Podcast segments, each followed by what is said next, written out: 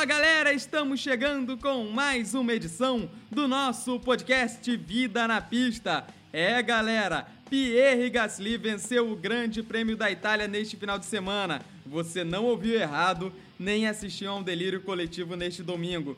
Pierre Gasly, o francês da AlphaTauri, venceu o Grande Prêmio da Itália no lendário circuito de Monza, numa das corridas mais eletrizantes dos últimos anos. Inspirado nisso, hoje a gente lembra outras cinco vitórias surpreendentes nos últimos anos no Mundial de Fórmula 1. E é claro, aqui você fica sabendo de tudo, tudo, tudo que aconteceu na corrida de ontem. Então fique conosco, porque o Vida na Pista desta semana está começando agora!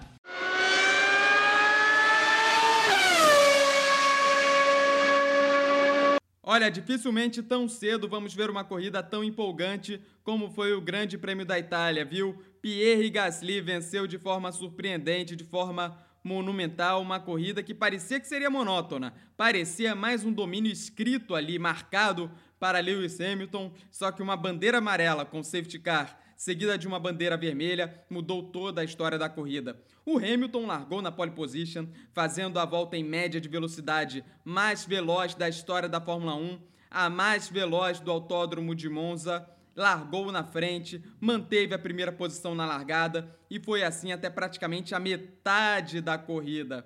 Só que na Fórmula 1, finalmente, né, a regra não se cumpriu a exceção acabou predominando. Lá para o meio da corrida, o Kevin Magnussen acabou tendo problemas mecânicos e abandonando, fazendo o safety car entrar na pista para que sua Haas pudesse ser retirada.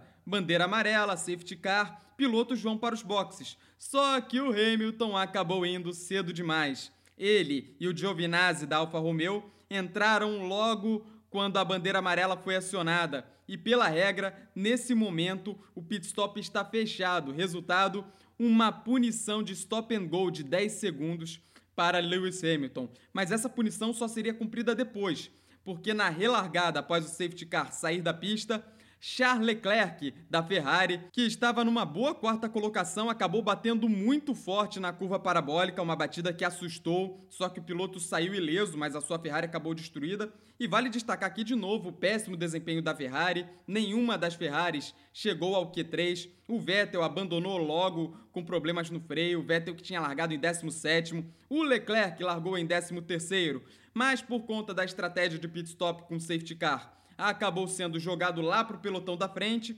Poderia até beliscar bons pontos, mas aí acabou batendo. E aí é que a coisa começou a mudar de figura. Bandeira vermelha acionada para que a barreira de pneus onde o Leclerc bateu fosse remontada. E aí a situação começou a mudar de figura. O Hamilton na relargada acabou pagando a punição. Em segundo lugar estava o Stroll, que seria o primeiro colocado, mas acabou largando mal e caindo um pouquinho para trás. O Stroke acabou inclusive chegando em terceiro depois. E nessa confusão toda, sabe-se lá Deus como, Pierre Gasly da AlphaTauri acabou ficando com a primeira posição, seguido de um surpreendente Kimi Raikkonen de Alfa Romeo, porque mexeu tudo com as estratégias de pit stop com o safety car e com a bandeira vermelha, fazendo com que vários carros que estavam lá atrás fossem lá para frente e vice-versa. O Verstappen, por exemplo, foi parar na 11ª posição e acabou ainda tendo problemas na sua Red Bull e abandonando, mais um favorito ficando fora. O Bottas não conseguiu tirar desempenho da sua Mercedes, largou mal, caiu para sexto e conseguiu chegar apenas em quinto. E o Hamilton, que caiu lá para o final do pelotão, conseguiu escalar mas terminou apenas em sétimo. E as últimas voltas tiveram um pega emocionante entre o Pierre Gasly, que lutava por sua primeira vitória pela redenção, ele que foi ano passado rebaixado da Red Bull para Toro Rosso, que depois virou AlphaTauri, e o Carlos Sainz batalhando ali pela primeira vitória da McLaren desde o Grande Prêmio do Brasil de 2012, meu amigo, faz tempo.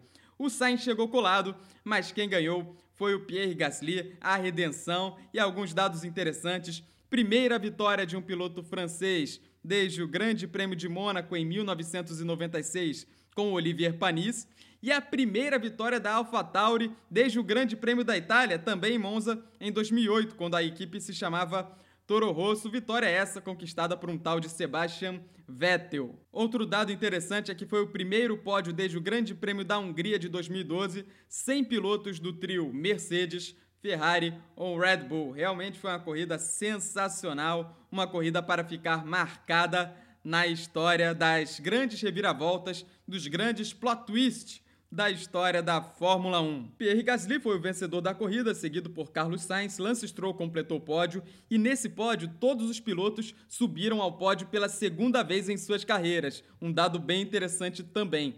Lando Norris chegou em quarto pela McLaren, Valtteri Bottas foi quinto, Daniel Ricciardo sexto, Lewis Hamilton o sétimo, Esteban Ocon da Renault foi oitavo, Daniel Kvyat o nono e Sérgio Pérez o décimo, completando a zona de pontuação. Eu queria destacar o desempenho também do Kimi Raikkonen, que com o safety car foi jogado lá para frente, até tentou defender a posição dele com bravura as posições, só que por conta da deficiência dos motores Ferrari, ainda mais num circuito de alta como Monza, ele foi perdendo, perdendo, perdendo posições e acabou terminando em 12 mas o Raikkonen, que mesmo aí perto de se aposentar, demonstrou competitividade e durante o final de semana inteiro praticamente foi o melhor piloto com motores Ferrari entre aqueles que competem usando o motor, a unidade motriz italiana. O campeonato segue com a liderança isolada de Lewis Hamilton, agora seguido por Valtteri Bottas, que assumiu a segunda posição. Max Verstappen é o terceiro. Lance Stroll pulou para o quarto lugar, um ótimo quarto lugar para o Lance Stroll, provando ali que é um piloto competitivo.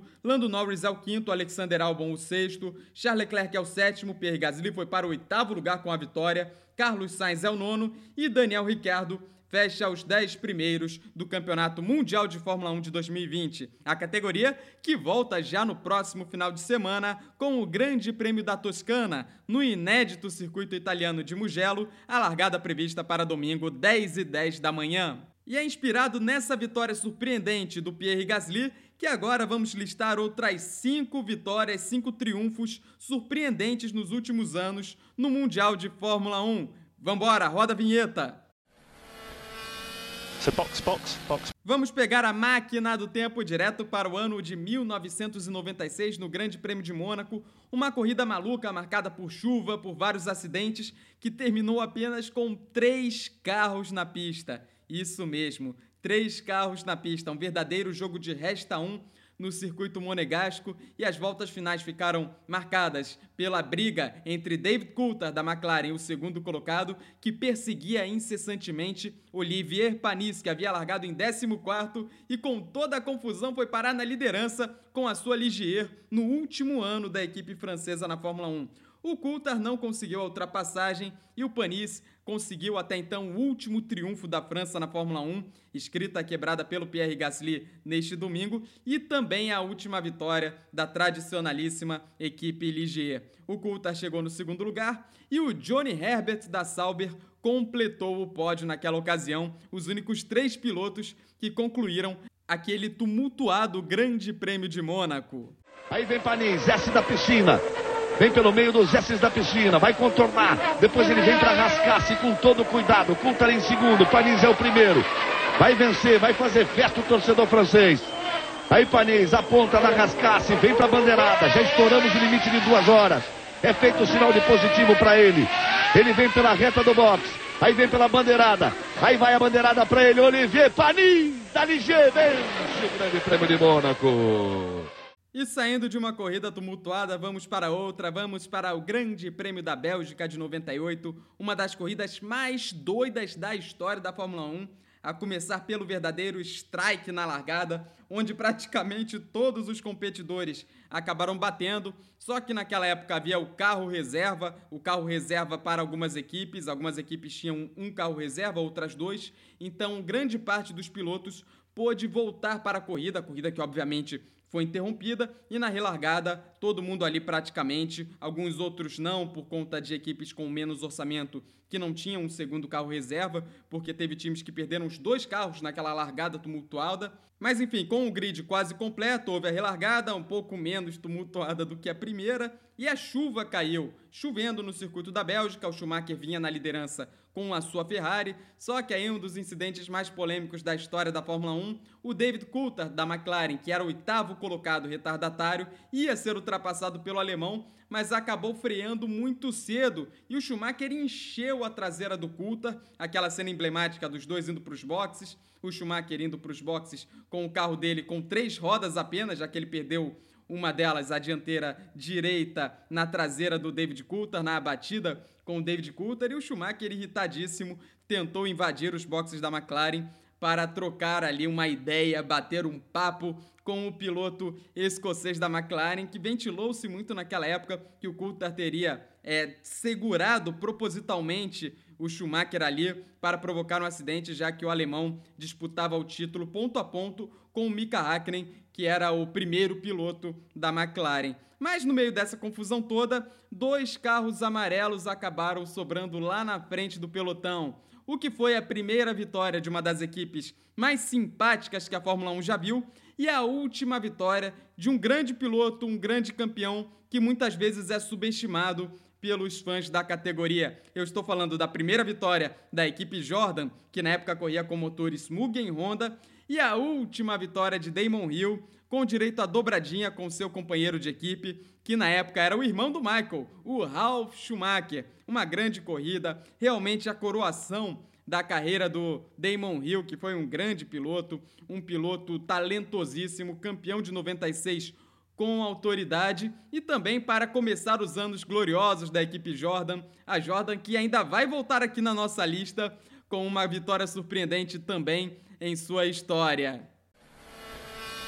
So box, box, box. E Jordan e Chuva, pelo jeito, tinham ali um pacto, tinham uma aliança bem bacana, porque no Grande Prêmio do Brasil de 2003, a Jordan já não era mais uma equipe tão competitiva assim, já era uma equipe de meio para o final de pelotão, usava motores Ford defasados, só que a chuva parece para mudar tudo, e foi uma corrida caótica. O grande favorito, que era o Rubens Barrichello, que estava na frente, fez a pole position, acabou abandonando por uma pane seca e aí em diante, muitos acidentes, a corrida inclusive foi encerrada por um acidente forte.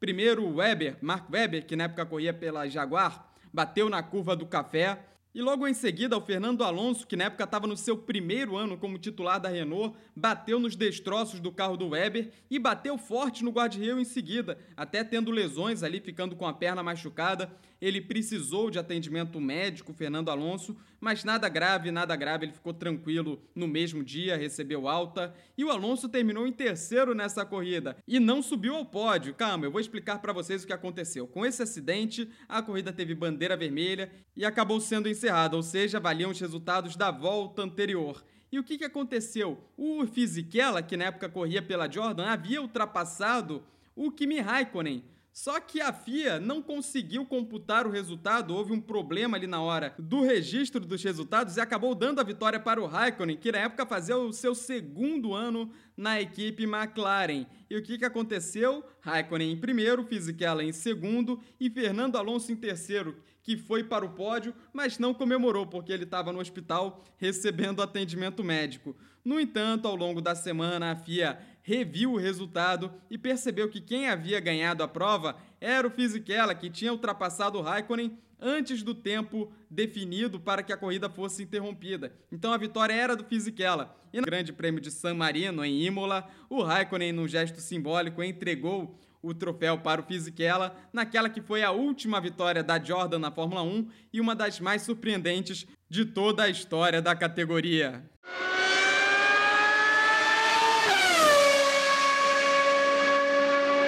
As próximas vitórias não foram aquelas que circunstâncias adversas da corrida causaram o triunfo inesperado. Na verdade, foram triunfos inesperados, foram vitórias inesperadas, mas ao longo de todo o final de semana. Nesta que vamos falar agora é do Grande Prêmio da Itália de 2008, que também tem ligação com a vitória do Pierre Gasly, já que é a mesma equipe, porque Sebastian Vettel dominou aquele final de semana com sua Toro Rosso, era um carro com motor Ferrari e que tinha bastante velocidade final de reta naquela temporada. Então Vettel fez a pole position, na corrida com chuva ele dominou e venceu o Grande Prêmio da Itália com autoridade, mostrando ali que seria o que ele se tornou, que é um grande campeão que hoje vive uma má fase, mas ele tem habilidade, tem talento para superar isso, foi quando Sebastian Vettel ali finalmente se revelou para o mundo com essa vitória sensacional, inclusive conquistando a primeira vitória da Toro Rosso antes mesmo da equipe mãe, que era a Red Bull, que foi ter sua primeira vitória só no ano seguinte, no Grande Prêmio da China de 2009, com o mesmo Sebastian Vettel.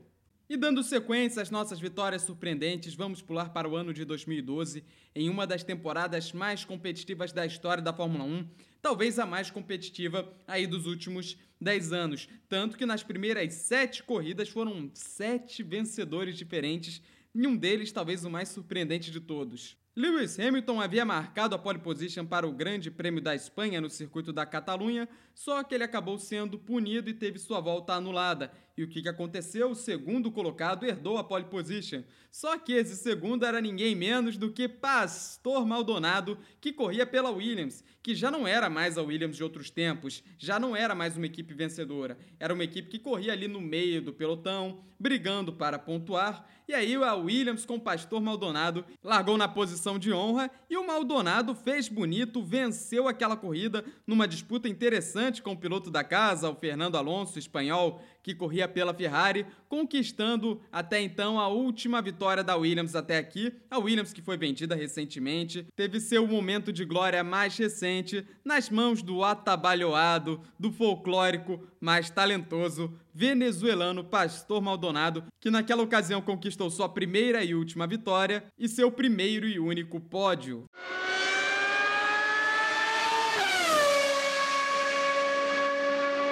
Bandeira quadriculada para esta edição do Vida na Pista. A gente volta na próxima semana com tudo sobre o automobilismo do Brasil e do mundo. Quero saudar a você que nos acompanha pelas plataformas Spotify, Deezer, iTunes, Google Podcasts. Muito obrigado pela sua presença. Convido você a acompanhar as edições antigas do Vida na Pista e eu também convido você a nos acompanhar pela Rádio Esporte Metropolitano toda segunda-feira às 7 da noite e a você que nos ouve pela Esporte Metropolitano, conheça a gente também pelas plataformas Deezer iTunes, Spotify, Google Podcasts, que você vai encontrar com certeza um conteúdo muito bacana para quem gosta de automobilismo, para quem gosta de corrida de carro. Um forte abraço para você. Tchau, tchau.